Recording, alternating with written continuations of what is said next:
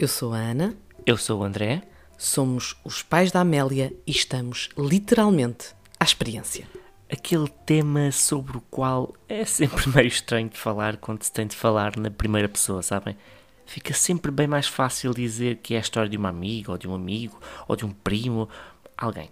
Sim, hoje vamos falar sobre sexualidade e também sobre sexo coisas distintas, como ficou claro nesta nossa conversa. Se é tramado retomar hábitos em tantas áreas da nossa vida, com todas as mudanças que ocorrem, com todas as preocupações, com a carga de cansaço sem par, onde fica espaço, tempo e vontade para pensar sobre sexo. Já para não falar nas alterações físicas que acarretam muitas vezes quebras na confiança, na autoestima e, consequentemente, na segurança para uh, se expor ao parceiro ou à parceira. Falamos sobre tudo isto com a sexóloga Vânia Belis e, enquanto pais à experiência, também falamos sobre o lugar do tema sexualidade no crescimento e desenvolvimento de uma criança. E juramos, tentamos não corar, nem gaguejar, nem enrolar, mas. isso, isso. Uh, não enrolemos uh, mais também por aqui uh, e passemos então à nossa conversa para começar, e porque não há outra forma, muito, muito obrigada por esta oportunidade de estar aqui connosco, falar um bocadinho connosco. Este é sempre um tema controverso, é um tema que eu acho que todos temos muita curiosidade em falar sobre sexo, mas depois temos todos muita vergonha e, e coramos ainda um bocadinho quando temos de falar sobre o assunto. Por isso, muito, muito obrigado, Vânia. Obrigada eu pelo desafio e, e ainda bem que vocês consideram este tema importante, porque realmente às vezes tenho a sensação que remo um bocadinho contra a maré mas, mas pronto, mas acho também temos, teremos a oportunidade para falar aqui um bocadinho dos desafios, não é? Uh, que é abordar estas temáticas, principalmente em contexto formal, e por isso agradeço o vosso interesse neste tema e levarem às famílias este assunto tão importante. Aliás, é um bocadinho por essa ideia geral que ainda existe que vamos exatamente começar.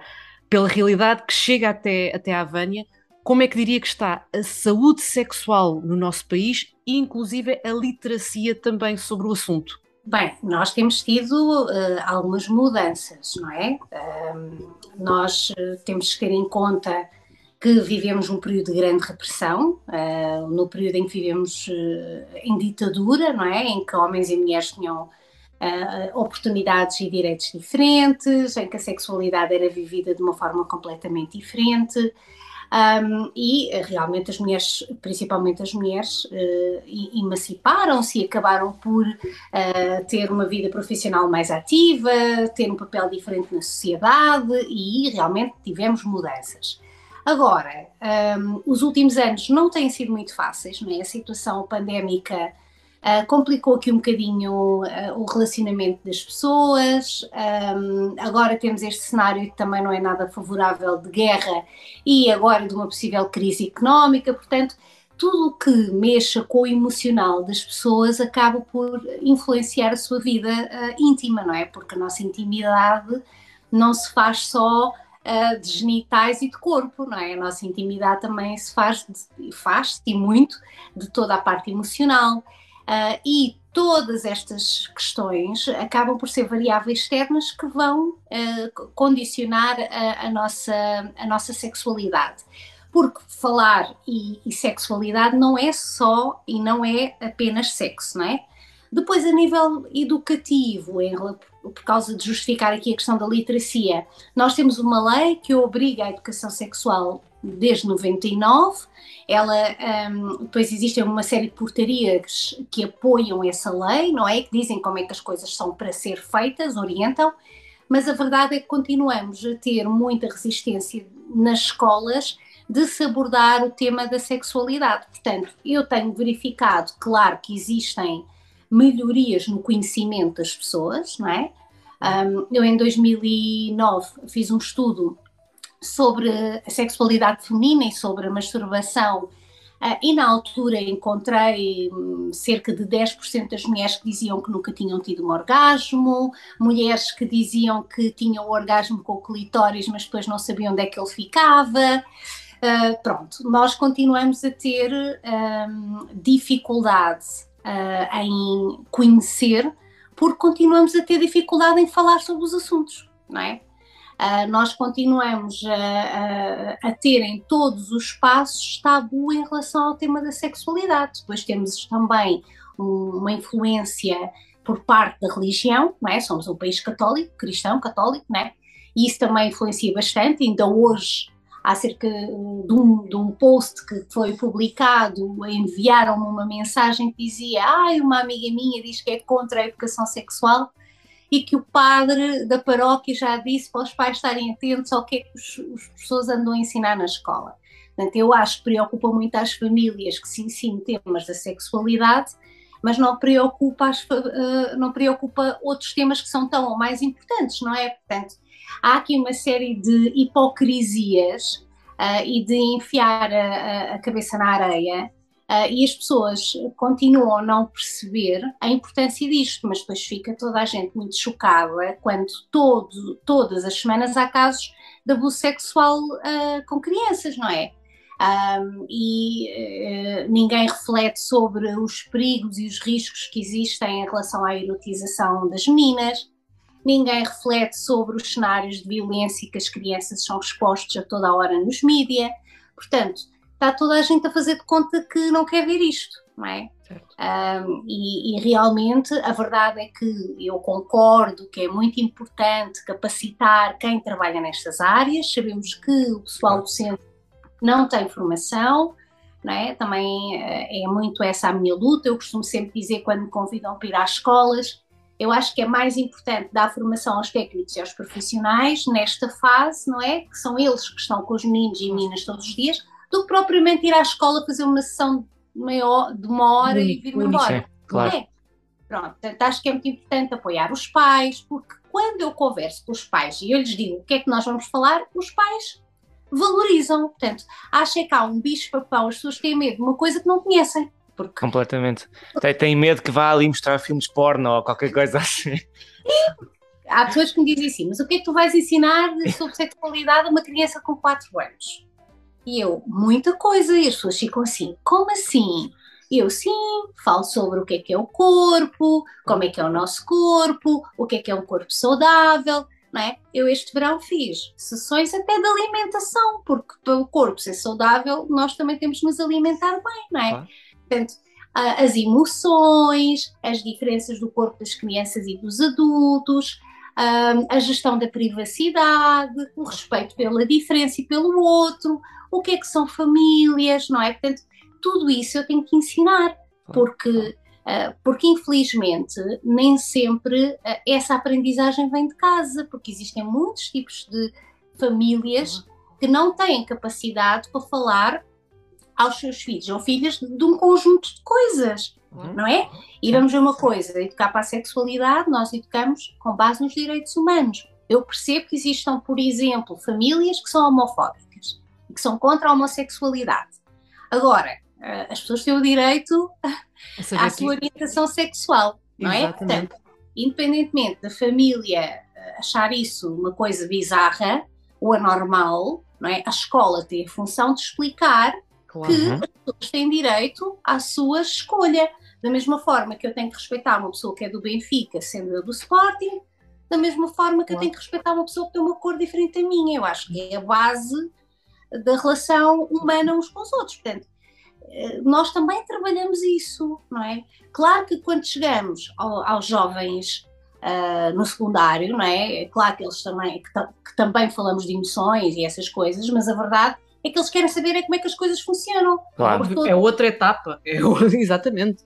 E, e, todos nós nos lembramos de pôr uh, preservativos em esferovite, uhum. em pênis esferovite na escola, que era a única coisa que tinham lá a falar, era da prevenção da gravidez e das infecções. Certo. E continuamos a fazer a mesma coisa. Claro. É, eu vou às escolas e, quer dizer, eu acho que agora até há menos do que havia. Então agora, nestes últimos três anos, não tem havido nada. É claro. É? Pronto, portanto, há aqui um fosso, nós temos aqui um grupo que, teve, que começou a puberdade e iniciou a adolescência que não teve acesso à educação sexual, portanto, há três anos que está tudo parado nas escolas, educação para a saúde, não é? Um, e um, isto é uma coisa que me preocupa, porque eu continuo a ter uh, rapazes e raparigas a escrever-me e a perguntar, e a perguntar-me coisas como se eu me limpar com a toalha do meu namorado engravido, não é? Aquelas perguntas que nós antes líamos na Maria. Na Maria. Não, claro, é. ou mesmo naquelas, naquelas revistas que eu me lembro de que nós tínhamos na adolescência, a Super Pop, o, a Bravo. Pode a aparecer na caixinha das perguntas dos jovens. Uau. É. Portanto, uh, e, e, os adultos continuam a, a, ter muitas dúvidas, as pessoas continuam a marcar uma consulta uh, para dizer: olha, vim aqui com a minha senhora porque ela só tem orgasmos com clitóris.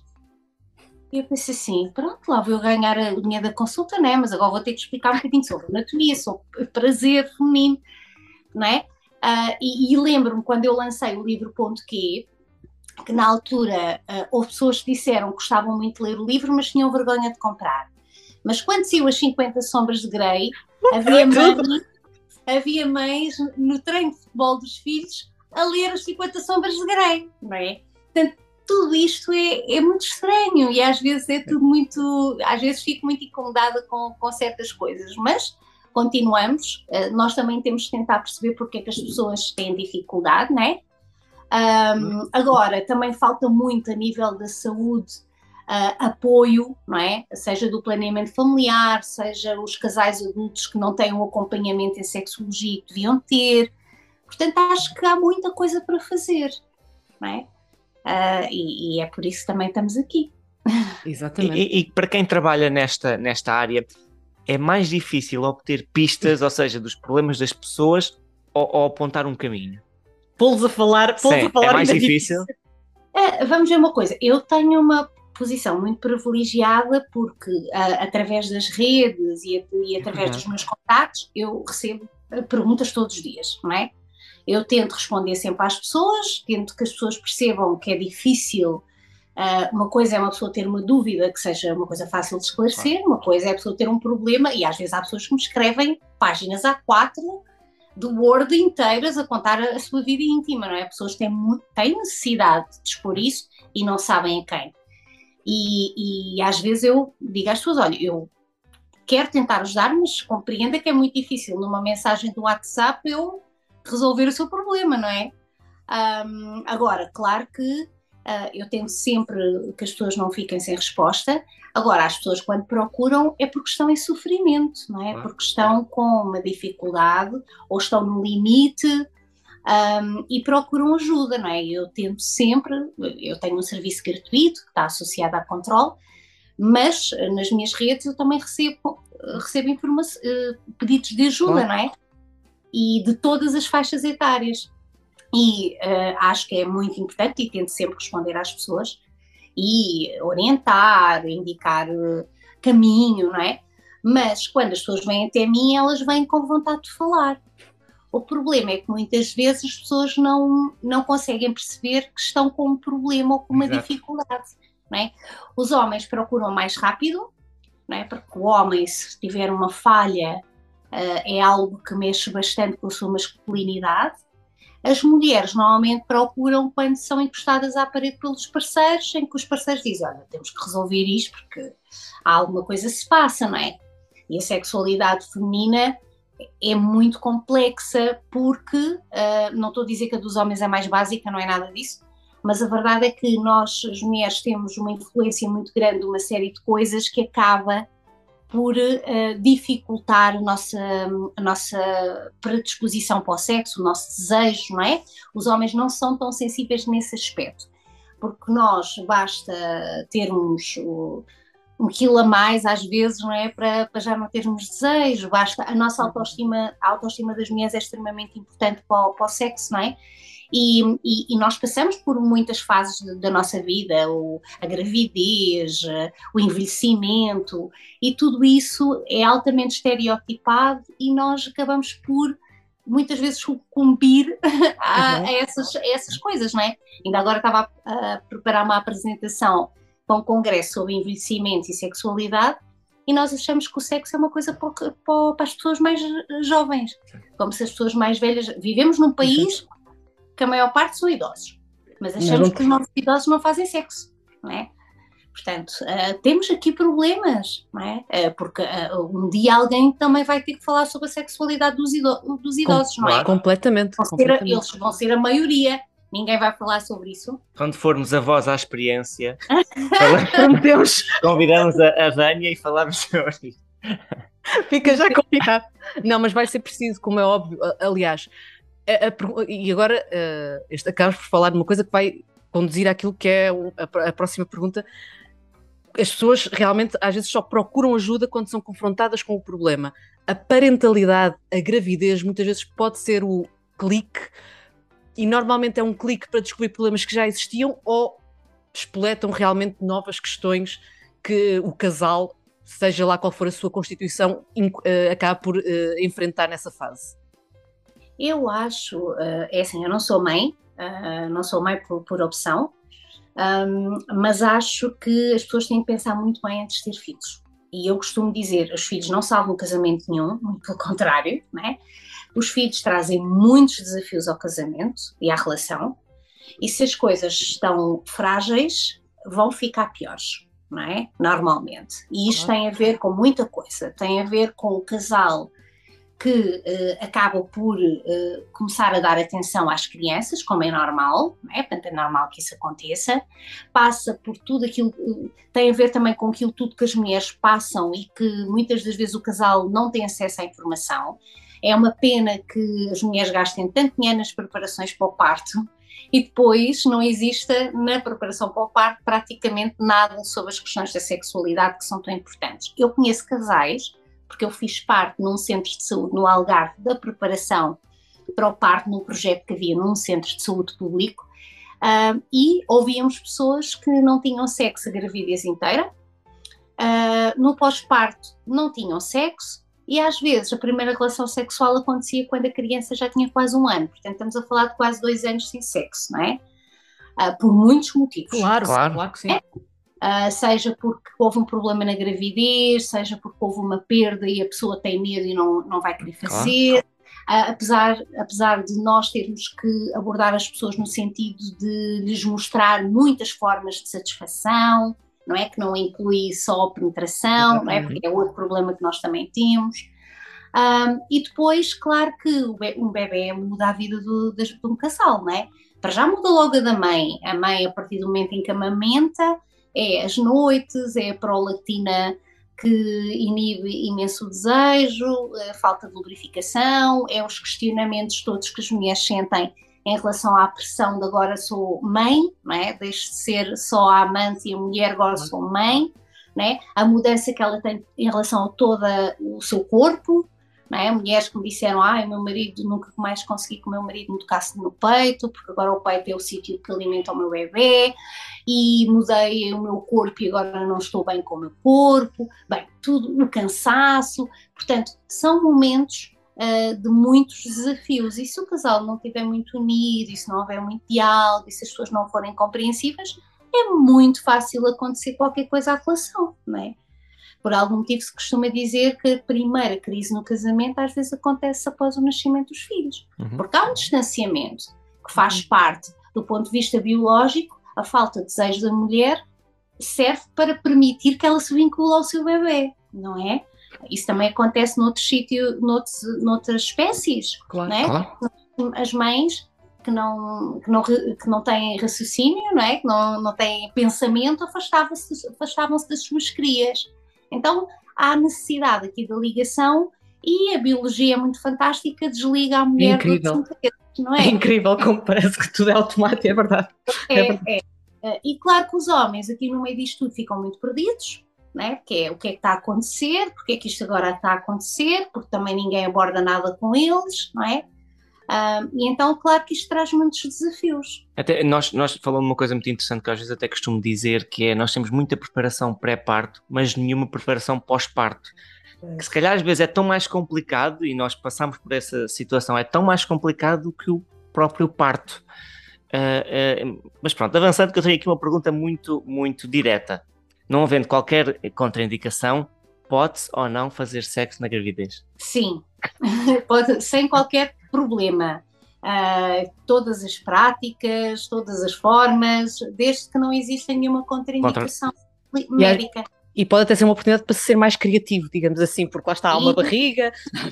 Há mulheres que até têm mais desejo durante a gravidez, não é? Depende depois muito como vai ser vivida claro. essa gravidez. Portanto, não há qualquer inconveniente se estiver tudo bem uh, e se não houver nenhuma contraindicação médica. e acho que a Vânia de alguma forma já, já, já falou disso, mas nós mulheres, efetivamente, somos todas diferentes, passamos a gravidez, há ali o pós-parto, há efetivamente uma mudança na libido provocada por esta também por esta mudança hormonal que acontece ao longo destas etapas gravidez, parto, pós-parto? Ah, sim, claro, não é?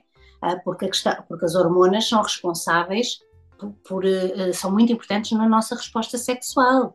E, por exemplo, esta fase de, de, do aleitamento, não é? Da amamentação, em que as mulheres dão, enquanto as mulheres dão de mamar, não é? A, a, produção da prolactina ela vai fazer com que a mulher tenha um desejo muito baixo. Uh, e depois, simplesmente o facto um, da mulher estar mais cansada, não é? é? Por si também acaba por trazer uh, uh, aqui dificuldades na intimidade. Mas do ponto de vista das hormonas, claro que sim claro que, que, provoca grande revolução. E além das hormonas, e aqui acaba por ser também uma partilha, uma coisa que me atormentou, digamos assim, o espírito, era muito lá está o, corpo, não só a, a, parte física, mas depois também foi um parto com episiotomia, episiotomia, agora estou a pensar se estou a dizer bem a palavra, uh, com episiotomia e também uh, acabou por levar muitos pontos e eu tinha uma sensação terrível de medo. Sim, há muitas mulheres têm medo de retomar a sua intimidade, por isso é que muitas das vezes procuram o ginecologista e outras vezes o que eu costumo sempre aconselhar é, antes da primeira vez, após a, a, o nascimento do bebê, experimentem usar um brinquedo, experimentem usar um estimulador antes da penetração, usem um bom lubrificante, porque a amamentação também retira muito a lubrificação à mulher, portanto, optem por ter um bocadinho mais paciência e se os dedos entrarem sem dor, se o pequeno vibrador ou dildo ou o estimulador entrar sem desconforto, então o pênis também não vai causar desconforto, não é? Portanto, poderá, poderá começar-se por aí. Às vezes existe também muito desconforto que também é psicológico e que a mulher vai ao ginecologista e o ginecologista diz, não, está tudo bem, ah, não, tá, e a mulher continua a sentir-se desconfortável. Por isso é que além, e às vezes não é só psicológico, e claro. o ginecologista não encontra. Por isso é que eu gosto também muito dos colegas da fisioterapia pélvica, que têm um, uma capacidade de um, avaliar aquela estrutura um, mais precisa do que o próprio médico, não é? Porque eles trabalham com músculos, trabalham com hum, a pele uh, e toda aquela estrutura e eles têm um conhecimento diferente.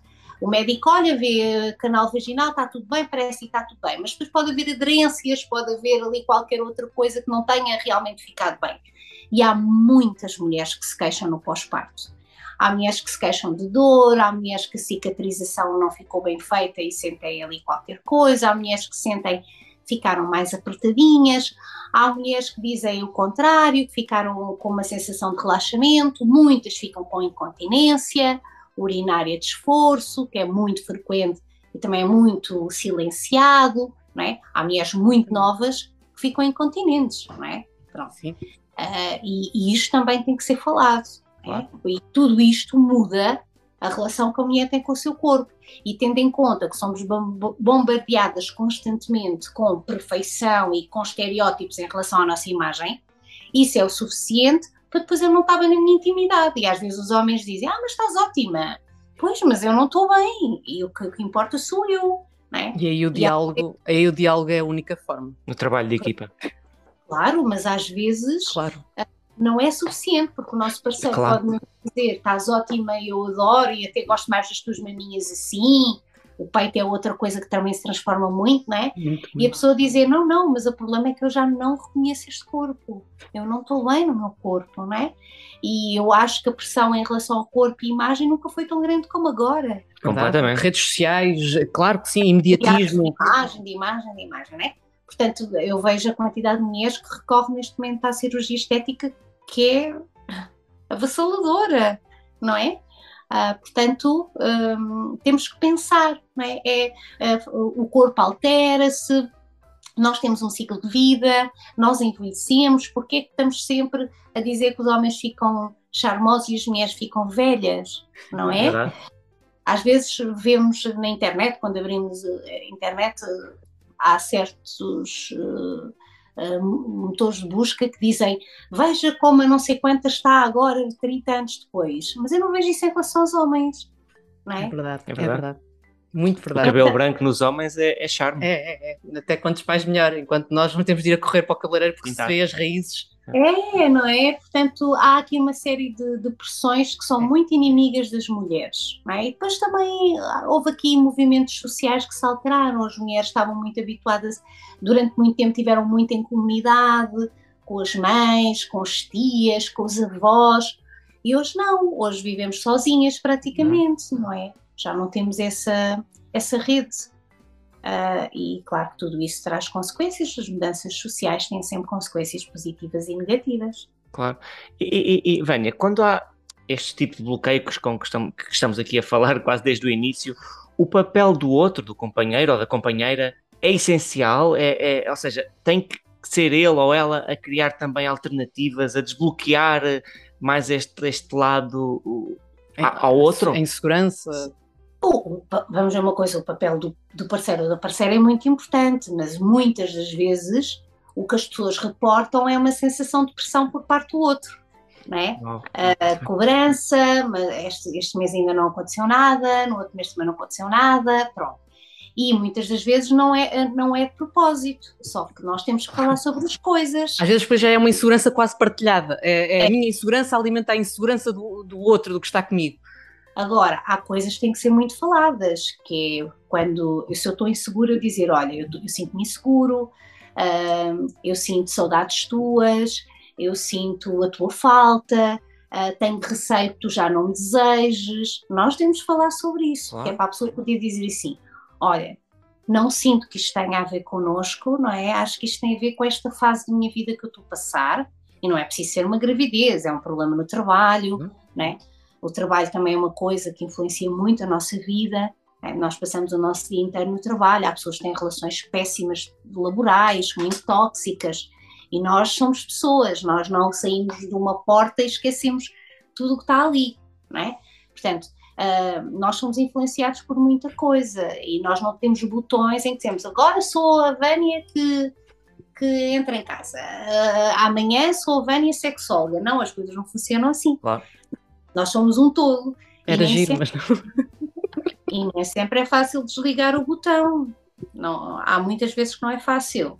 Eu tenho aqui, oh, oh, Vânia, desculpe, tá, só porque muitas vezes eu sinto eh, que os homens têm que ser a máquina, ou acham-se a máquina. Eu acho que também já começa a ser a altura de falarmos que os homens também estão cansados.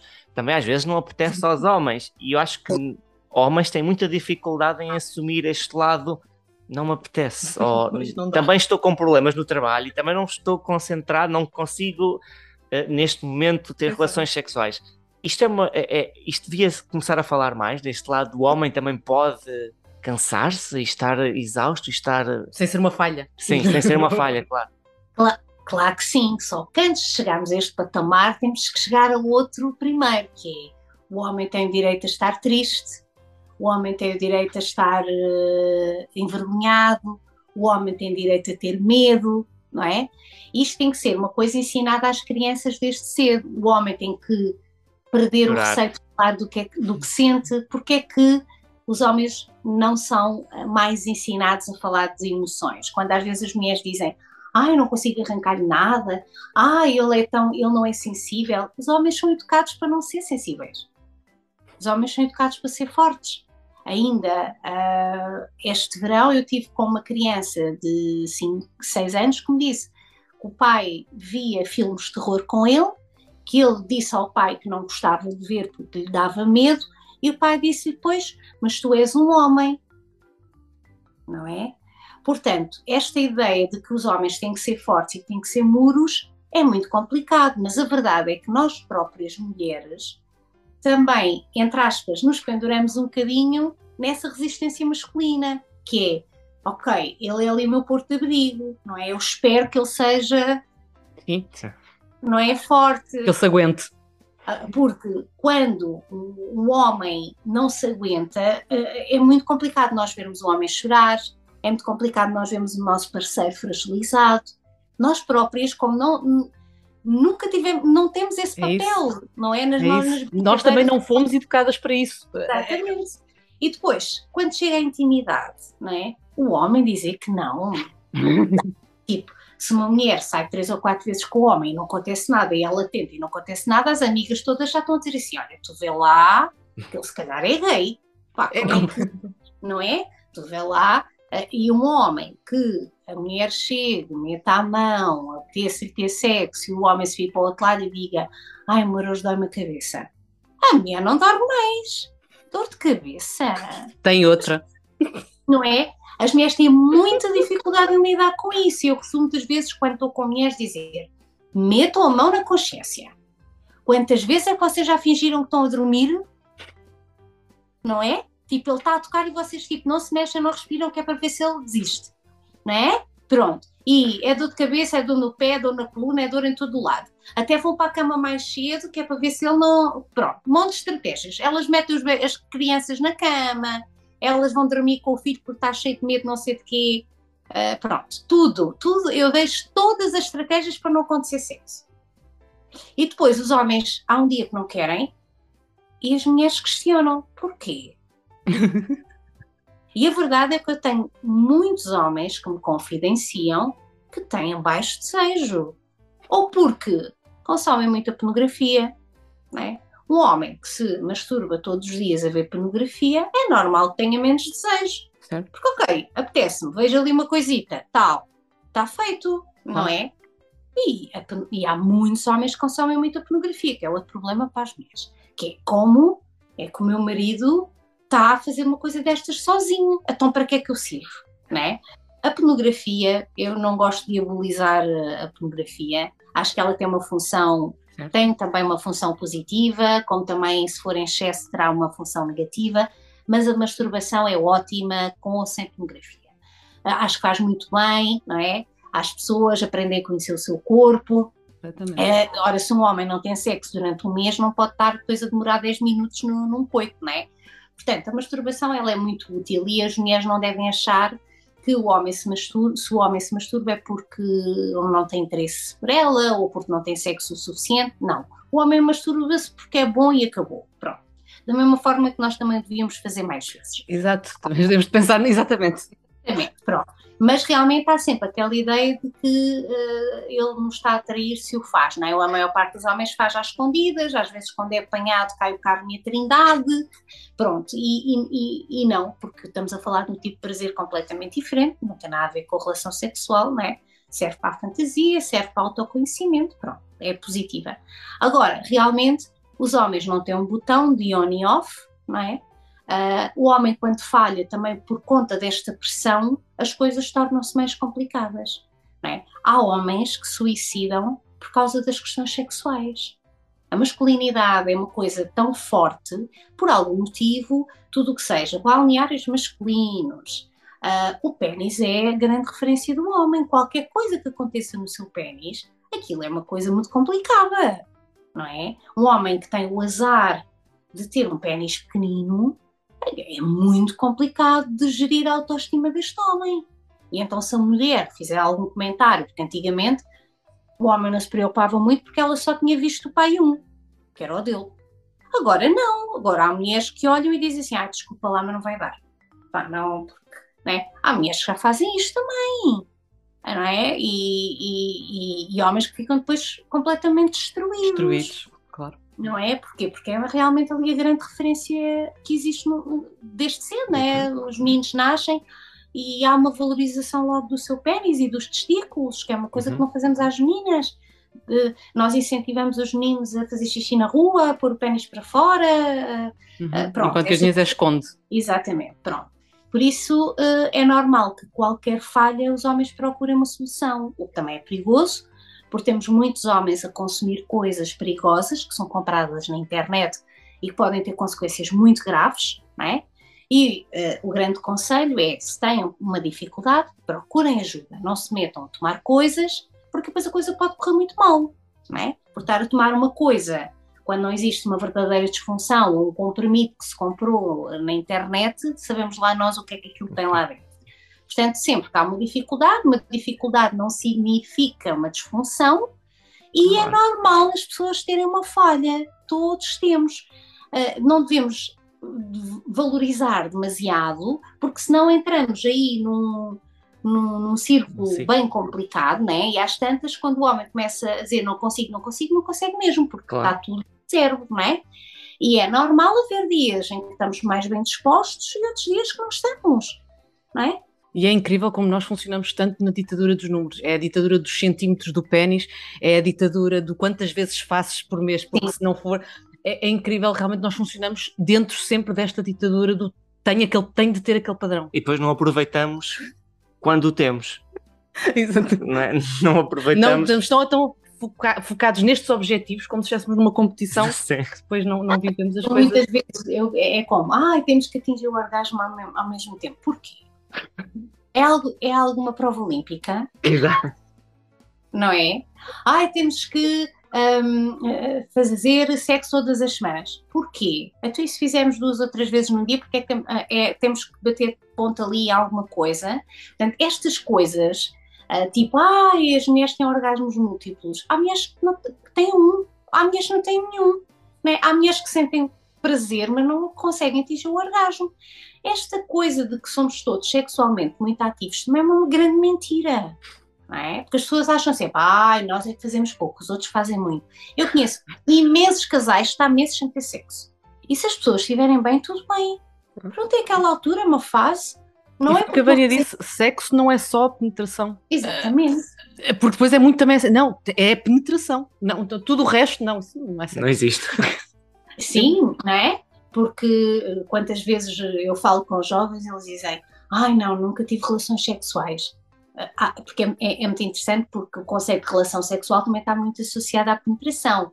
E foi muito interessante que eu fiz parte de uma campanha da HPV e eu ia ao lado de uma enfermeira, a enfermeira começava a formação com os jovens e depois dizia as relações sexuais, é um vírus que se transmite em todas as relações sexuais. E pá, na segunda turma eu pensei assim, eu acho que eles não sabem o que, é que são relações sexuais. Vamos perguntar. E a enfermeira disse-me assim, acha? Eu, vamos ver. E quando perguntámos, eles não sabiam realmente, eles achavam que era só penetração. Eu disse: não, se vocês tocarem com a vossa mão no pênis e se for a seguir tocar na vulva, apanham HPV. Se vocês estiverem deitados em cima um do outro a roçar-se, apanham HPV. E elas assim: a sério? Eu sim, não é? Uh, portanto, é esta, uh, como há pessoas que acham que sexo oral não é relação sexual. Porque passámos de um patamar em que as mães diziam atenção, que isso são coisas muito íntimas, quando se conseguia falar com as mães sobre isso. Né? Exato. Tipo o sexo oral, o sexo anal, é tudo coisas muito íntimas.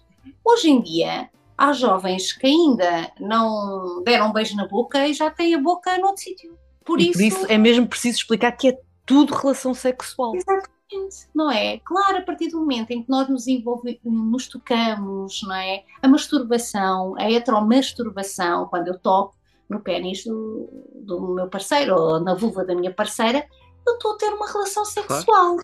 Eu não estou a ter coito penetrativo, mas estou a ter relação sexual. Porque são uh, as lésbicas então quase não tinham relações sexuais, certo? Porque a ideia que as lésbicas usam coisas para enfiar na vagina também é uma ideia errada. Há muitas lésbicas que não enfiam nada em lado nenhum. Da mesma forma que os gays muitas vezes também não têm a penetração. Nós é que temos sempre a, a, a falsa ideia que as coisas funcionam assim. Que se resume eu, já, eu já conheci casais que as mulheres tinham, por exemplo, vaginismo, que é uh, uma, uma contratura involuntária da vagina em que não há ou há muita dificuldade na penetração, o que causa muita dor. E as mulheres optaram, por exemplo, por sexo anal ou por eh, outra ou masturbação e só quando precisam de uma gravidez é claro. que vão à procura de ajuda, porque até lá o casal habitua-se àquela prática. Eu costumo dizer, eu gosto de frango, vocês gostam de frango. Epá, mas vocês podem gostar de frango de cabidela, eu posso gostar de frango assado, porque é que temos que comer todos a mesma coisa? Completamente. Desde que sejam felizes. Desde Sim. que estejam felizes. Que seja consentido, claro, é o que eu claro, dizer, claro. desde que seja consentido e que não seja nenhuma prática de crime, tudo é permitido. E aqui, Vânia, vamos, vou, vou permitir-me saltar para quase uma, daquela, uma, uma daqueles kits SOS que nós gostamos de deixar nestas entrevistas, que é chegam estes desafios, a parentalidade traz novos desafios, traz novos entraves, entre aspas, à prática uh, das relações sexuais, porque antes era quando me apetecia, agora se calhar tenho de pensar mais quando é que pode ser, quando é que dá. E a pergunta é: nós temos de começar a permitir-nos pensar que o tempo em casal não é um capricho, é um dos, é uma das, uh, digamos, uma das medidas que pode uh, contribuir para uma boa relação, para um bom relacionamento e para que o casal supere estes desafios de uma forma positiva? Ah, claro. Vamos ver uma coisa. Eu uh, eu sou filha de um casal que nunca me deixou em lado nenhum para fazer seja o que for. Mas eu não acho que isso seja positivo. eu acho que os casais têm que ter férias sozinhos também, têm que ter os seus programas sozinhos. Às vezes há a possibilidade de ter a retaguarda pela família, outras vezes não há, não é? Um, e tem que uh, o casal não pode perder-se só na sua figura parental. É? A partir do momento em que nasceu a criança, eu agora sou mãe. Não, eu tenho que continuar a ser a mulher. Ele não é só o pai, ele também é o pai. Mas não podemos perder isso, não é? Um, é um bocadinho como a história do príncipezinho, temos que continuar a cativar-nos. Claro que uh, eu percebo as famílias que, um, que, que, em que isso não acontece claro, e que claro, são felizes, claro. não é? Da mesma forma que há bocadinho disse, na maior parte das vezes, as crianças uh, uh, trazem afastamento da intimidade. Não estou a dizer que causam afastamento familiar, não é? Sim, exatamente. Não é? Pronto. Mas Uh, é importante haver esse espaço de privado, é importante continuarmos a fazer uma coisa que gostávamos de fazer antes. Tudo bem, se der também prazer com as crianças, perfeito, mas tem que continuar a haver um espaço de privacidade. Por isso é que eu defendo tanto que as crianças tenham o seu quartinho, o seu espaço. Acho que isso é extremamente importante. Continuo a defender que é importante que as famílias tenham espaço de privacidade em casa a casa de banho, sabemos que é muito difícil os pais estarem sozinhos nas casas de banho, né? todos os pais e mães me contam isso, mas há necessidade de, de, começar a limitar e que as crianças percebam desde cedo que uma porta fechada é uma porta fechada que não se abre sem bater. E os pais também devem fazer isso em relação às crianças, não é? Um, é muito importante estes limites irem aparecendo logo, porque as crianças também precisam de aprender o que é que é o público, o que é é o privado desde muito cedo. Um, e então uh, eu acho que temos que investir nisso, temos que continuar a investir nisso, da mesma forma que as mulheres têm que encontrar tempo para elas, não é? Uh, e, e têm que, isto agora é uma provocação, e as mulheres não vão gostar de ouvir o que eu vou dizer, têm que aprender a, a, a partilhar as tarefas. E há muitas mulheres que não sabem fazer isto. E porquê? Porque foram educadas a, a achar que elas é que são capazes de fazer. Por exemplo, eu conheço muitas mães que se vão a algum sítio e deixam tudo preparado aos pais, mas os pais não sabem vestir umas cuecas nas crianças, não sabem que vestir umas meias. Ai, mas vai para a escola com a fita não sei das quantas, não leva tudo. Não, se for a mãe a fazer tudo, aliás, se for ela a tomar a iniciativa para fazer tudo, quando é que o pai vai ter oportunidade para fazer alguma coisa? Ai, o pai dá bem, mas não esfrega bem a cabeça. Não faz mal. Não é? Uh, ai, o pai vai à consulta da criança, chega e a mãe pergunta: então como é que correu? E o pai diz: tudo bem. E a mãe diz: como assim tudo bem? Mas o que é que é o tudo bem? Então, está tudo bem. Não é? Eu tenho um amigo que é pediatra e que diz, diz uma coisa fabulosa. Eu sempre tenho uma última consulta e é um pai sozinho, eu fico sempre feliz é pá, porque aquilo é super rápido. Eu digo, olha, o puto está bem e tal, está fixe. Ai, boa, tal. Pronto. A mãe não, mas já cresceu mais algum centímetro, mas perdeu peso, mas somos diferentes, claro, não é? Claro, claro. Agora, os pais têm que também ter mais espaço para a paternidade. Isso tem que começar desde o início. A mãe apodera-se do bebê e o pai não tem espaço, coitado. Né? O pai não, o pai não, a mãe já o trouxe nove meses com ela. E o pai, a criança nasce e o pai não tem espaço quase para fazer nada. É? Quem é que escolhe a roupa dos bebês? Quem é que arruma as coisas no, no, no, nas gavetas? É? é a mãe é que quer fazer tudo. Eu pergunto às mulheres, mas quem é que decidiu pôr os talheres aqui dentro desta gaveta? São as mulheres. Quem é que decidiu quem é que, onde é que se guarda os lençóis eh, em casa? São as mulheres. As mulheres são educadas para decorar a casa. E os homens vivem lá a vida inteira. É para fazer manutenção. Os homens é para consertar. É só entre. mas, mas isso tem que ser dividido. Completamente. É? Porque é, que, porque é que são sempre as mães que são as encarregadas de educação? Olha, agora no outro dia fui a uma palestra, eu, eu, eu até eu vim lá mal disposta. Porque a dada altura o estudo dizia que as mães são as são como é que é? Que as crianças que têm mães com menos habilitações são crianças que têm mais dificuldade na escola. E eu pensei assim, até os pais? Pois. Porque dizia mesmo mães. E depois eu questionei a investigação e a resposta foi: ah, porque as mães é que são as encarregadas de educação. E eu, desculpe, então esse estudo é muito enviesado. Se vocês não avaliaram os pais, como é que podem? Ai, não, porque realmente quem ajuda a fazer os trabalhos de casa é 99% são as mães. São as mães que vão à escola. Os pais nem sequer sabem o nome nem da educadora, nem do professor, nem. Pois então está mal. Porque é que são as mulheres que faltam para ir com as crianças às consultas? Porque é que o pai não diz, olha, desculpa, mas hoje vou eu? Não é? E porquê é que não há essa partilha mesmo? Agora, mesmo, mesmo. E muitas vezes a responsabilidade também está nas mulheres, porque é aquela coisa de, ah, mas não faz daquela maneira, não faz tão. Como assim? É pai. Sim, sim, sim, claro, claro. E, e, é muito importante para a criança a ligação à figura masculina do homem. E, e, eu vivo com um educador de infância, que é uma coisa muito rara, não é? Oh. Uh, e, e, eu vejo a ligação que os bebés têm com ele. É? Ele está em creche e, e, vejo que é uma ligação diferente da ligação que é estabelecida com as mulheres. E é, extremamente, é extremamente importante. Ele tem um pegar diferente, ele tem um cuidar diferente, ele tem uma voz diferente, não é? Uh, tem umas mãos diferentes, é, é, tudo diferente porque é outro, outro género, outro sexo. Claro. E é extremamente importante a figura masculina. Um, é, é, é, muito interessante ver a interação das crianças com as figuras masculinas. Não, e... claro, e eu acho muito engraçado, até por exemplo, na, na escola da, da Amélia, como há a maioria figuras femininas, as figuras, por exemplo, o professor de música, a parte mais dos bebés para, para a parte mais física, chamaram figuras masculinas, ou seja, foi a forma que encontraram também de integrar na, na vida daquelas crianças a figura masculina, porque faz Sim. diferença, somos todos diferentes e, e, tem, e tem impacto na, na, no crescimento.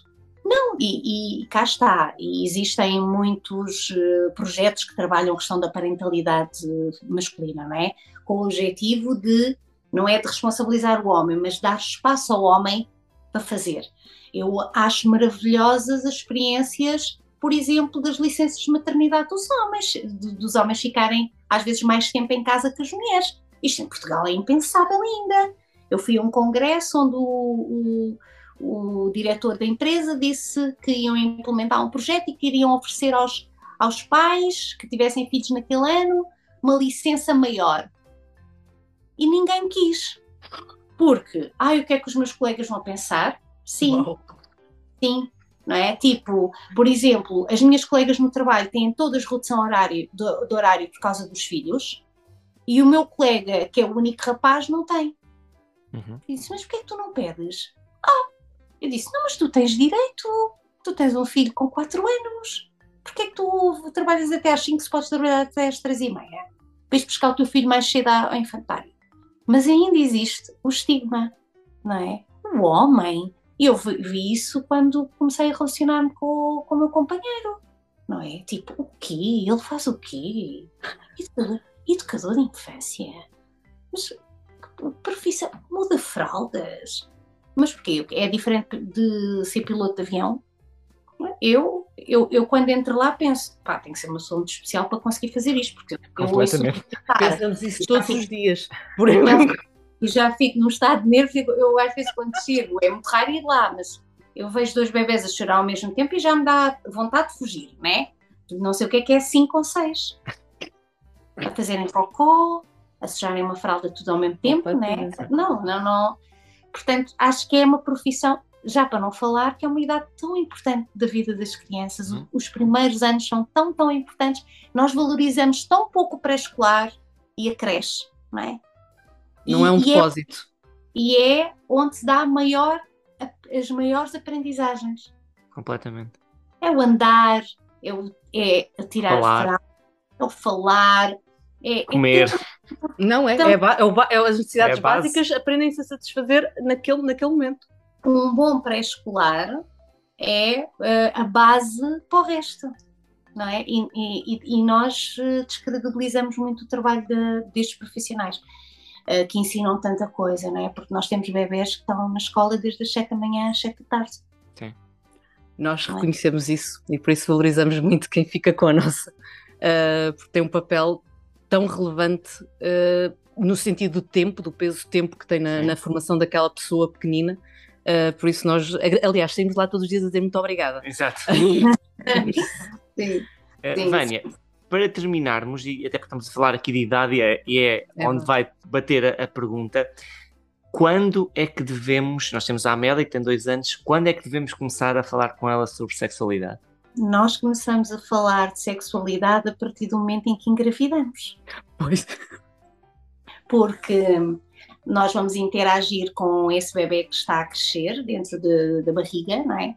Interagimos de forma diferente eh, se for um menino e se for uma menina, é muito interessante. A forma como falamos, o tom de voz com que se fala, se tiver na barriga um menino ou uma menina, é diferente. Daí eu achar muito interessante que não se saiba até ao nascimento. Acho que é, quem, eu acho é- essa ideia interessante, não se condicionar logo a questão do que é que nós escolhemos para o nosso bebê, fantasia, as fantasias que fazemos, as roupinhas que escolhemos, e é muito difícil os pais que querem ahm, fazer a coisa de uma forma mais neutra têm dificuldade, porque para as meninas continuamos com os universos rosa, não é?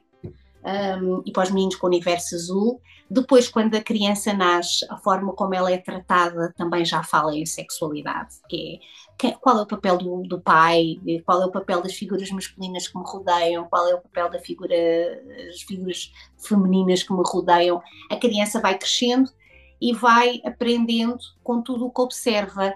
E nós, sem estarmos a falar de sexo, estamos num ambiente eh, sexualizado, não é? Ah, portanto, aquela ideia de ah, vamos ter uma, vamos, quando é que vamos ter aquela conversa, quando as pessoas falam disso, normalmente estão a falar de sexo, não é? Exato. Quando é que vamos começar a falar de onde é que vêm os bebês? Quando é que vamos começar a falar que o pai tem um pênis e que a mãe tem uma vulva e uma vagina? Não, em relação ao corpo, desde cedo, não é? Eu estou a dar banho ao, ao bebê, eh, vou falando sempre do seu corpo, digo, quando os bebés começam a fazer aquelas gracinhas, onde está o nariz? Está aqui. Onde estão os olhinhos? Está aqui. Onde está o... Nunca se pergunta pelo pipi, né? Pronto. Mas também não é o pipi. É, onde está a vulva da Amélia? Ok. A vulva está aqui, não é? Pronto, é muito importante usar os termos certos. Vamos às fazer vezes- correções. Pronto, às vezes as pessoas dizem assim: ah, mas vulva é um nome mau. Não, vulva é o nome do corpo. Uhum. Ombro também é um nome feio, não é? Portanto, não há motivo nenhum. Eh, E quando nós usamos os nomes corretos, nós estamos a dar autonomia e literacia corporal às nossas crianças, não é? Ela vai dizer: Eu tenho comichão na vulva, não vai dizer: Eu tenho comichão no pipi, ou vai dizer: O tio, ou o avô, ou o amigo tocou ali. Portanto, ela vai ter capacidade para falar sobre o seu corpo, isso é extremamente importante. Uhum. Agora, claro que depois chega uma altura que a criança pergunta, está a tomar bem com o pai, diz, papá, por que, que o papá tem esta coisinha aqui, né? E o pai diz, então, o pai tem um pênis, né? Eu já viste que o pai tem um pé como a mãe, o pai tem uma mão como a mãe, só que chega aqui a estas partes do corpo, olha, as maminhas do pai são pequenas, as da mãe são grandes, tu quando fores maior as tuas maminhas vão ser maiores, porque és uma menina, e depois esta parte do corpo é diferente, não é? O pai tem um pênis com estas bolinhas e que é por onde faz xixi e a mãe tem um buraquinho, tem dois buraquinhos, não é? Exato. Eh, que servem para fazer xixi, pois a criança é maior, já dizemos, e que serve também para um dia fazer, fazer os bebês, não é? Pronto, e, e vamos falando das coisas com muita naturalidade. né? E ah, claro que a criança vai sempre ter perguntas. A criança vai entrar na casa de banho e vai ver a mãe trocar um penso higiênico. Mãe, o que é que tu tens? E a mãe vai dizer: olha, ah, as meninas, as mulheres, quando crescem, ah, vai haver uma altura que tem aqui uma coisinha na barriga, que todos os meses acontece, que sai um sangue pela vagina. Pronto, mas isto depois, de acordo com a idade, vamos explicando. Claro. Nunca devemos dizer que é uma ferida, nunca devemos dizer que é uma Dói, coisa dói, pois. Ai, eu tenho um dói-dói, quando fores grande também vais ter um. Pronto, que é uma coisa muito agradável, não é? Então, mas eu vou ter um dói-dói todos os dias. Porquê? Porquê, não é? E o pai não que é que eu fiz de mal? Não, o pai não tem um dói, porque o corpo do pai é diferente, pronto. E, e os meninos, por exemplo, sabem que o seu pênis aumenta. Eu, quando falo com crianças com 4 anos, eu digo assim: olha, o que é que acontece às vezes?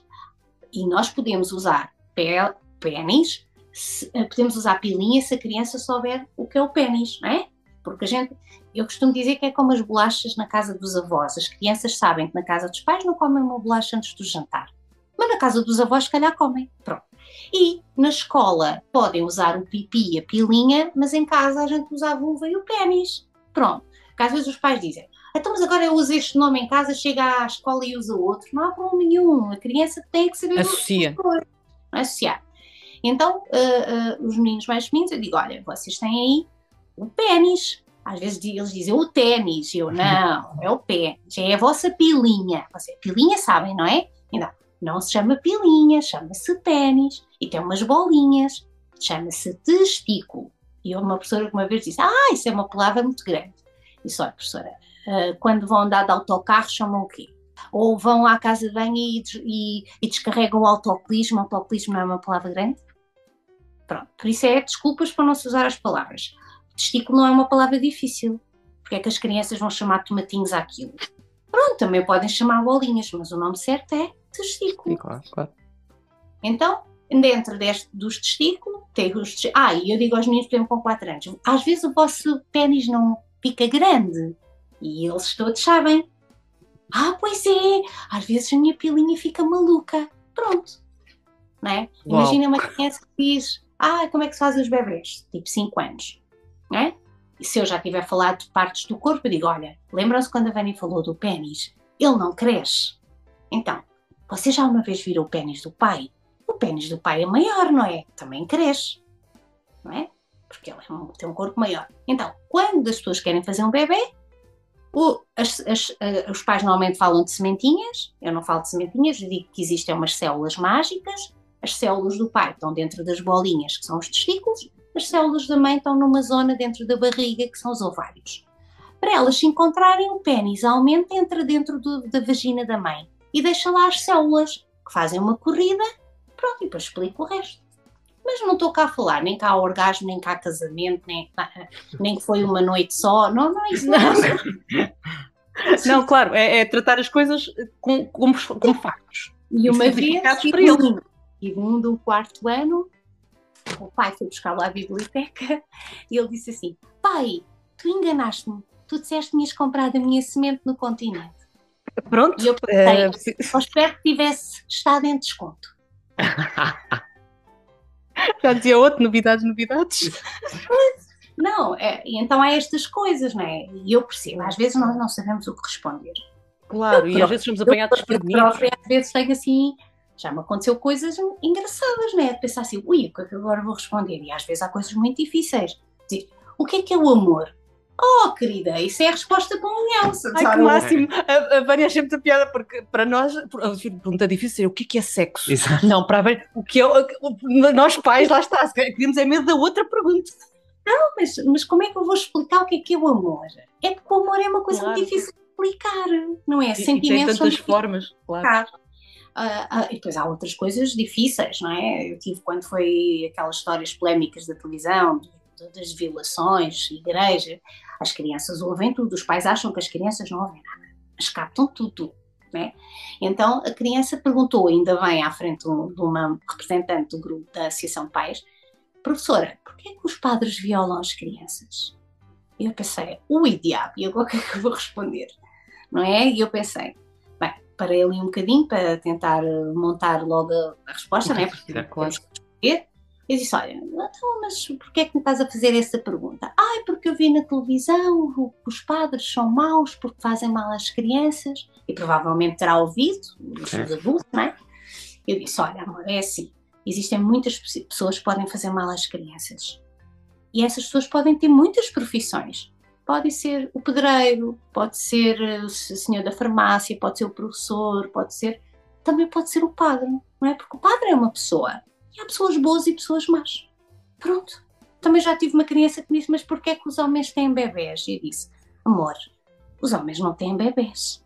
E ele vira-se para mim e diz-me assim: oh, mas é o que eu vi um homem numa revista com barba e tinha um bebê na barriga. E eu pensei: ui, um homem trans. Pronto, agora vou ter que explicar. O não nasceu com um pênis. Mas expliquei: olha, sabes, porque é assim, antes dele ser um homem, ele nasceu com uh, os órgãos de mulher e por isso pode ter bebês. Ele ficou assim a olhar para mim. É que ele quer ser um homem. Então porque ele não estava feliz em ser uma mulher? Pronto. Ele não fez mais perguntas. Às vezes não fazem mais perguntas. Se calhar lá está, basta o, argumento ser feliz. Não é? Uh, para mim é claro, é mais fácil quando perguntam, olha, como já me... porque a gente depois fica a saber coisas que se passam em casa. Porquê é que as, as mães gritam quando fazem sexo? uh, Porquê é que há mães que dão beijinhos na pilinha dos pais? É, é porque viram algo. Ah, claro, claro. Os pais também não nos dizem, e também às vezes convinha avisar alguém lá na escola que a criança viu alguma coisa, porque depois a criança vai contar. E, ou aí, vai... Pois, e aí pesa tanta vergonha, lá está outra vez. E a pessoa pensa assim: ah, eu não sei que pus a boca não sei onde. E disto vem de onde? Sei lá, pode vir de muita coisa. Pode vir de uma coisa porque antigamente isto era logo motivo para nos deixar alerta, não é? E deve-nos continuar a deixar alerta. Claro. E as crianças têm acesso a tanta coisa, não é? Eu tive um amigo meu que tem um filho com 4 anos que não sabia escrever a palavra sexo e falou para o iPad.